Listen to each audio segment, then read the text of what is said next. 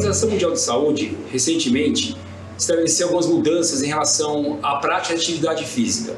Mas antes de pensarmos um pouco sobre essas diretrizes, vamos pensar a diferença entre atividade física e exercício físico.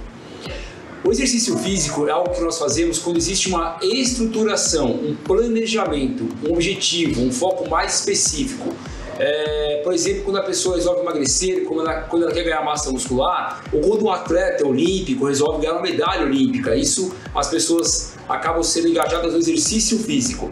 E, as, e outras pessoas, como atletas amadores, nós em comum, também fazemos exercícios físicos. Quando, quando, por exemplo, a gente vai fazer um trabalho para melhorar a capacidade aeróbica e resolvemos caminhar.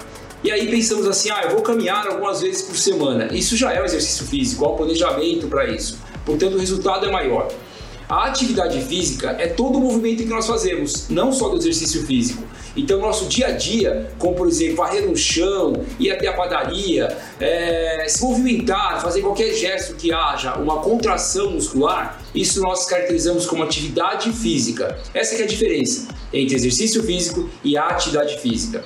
E por que, que a Organização Mundial de Saúde fala tanto em atividade física? Porque ela também promove saúde. O exercício físico, da forma correta, ele tem um ganho maior em relação a isso. Mas em relação à saúde em geral, fazer atividade física também é uma forma de se sentir saudável e ganhar saúde. Então, é, isso é importante sabermos que a atividade física ela é extremamente valiosa para a nossa saúde, para o nosso envelhecer, para cuidarmos de doenças e até para prevenir doenças como diabetes, hipertensão arterial, depressão, sintomas depressivos, são coisas envolvidas com a promoção da atividade física no nosso dia a dia. Portanto, vamos nos movimentar, vamos fazer atividade física, isso é ser importante para nós.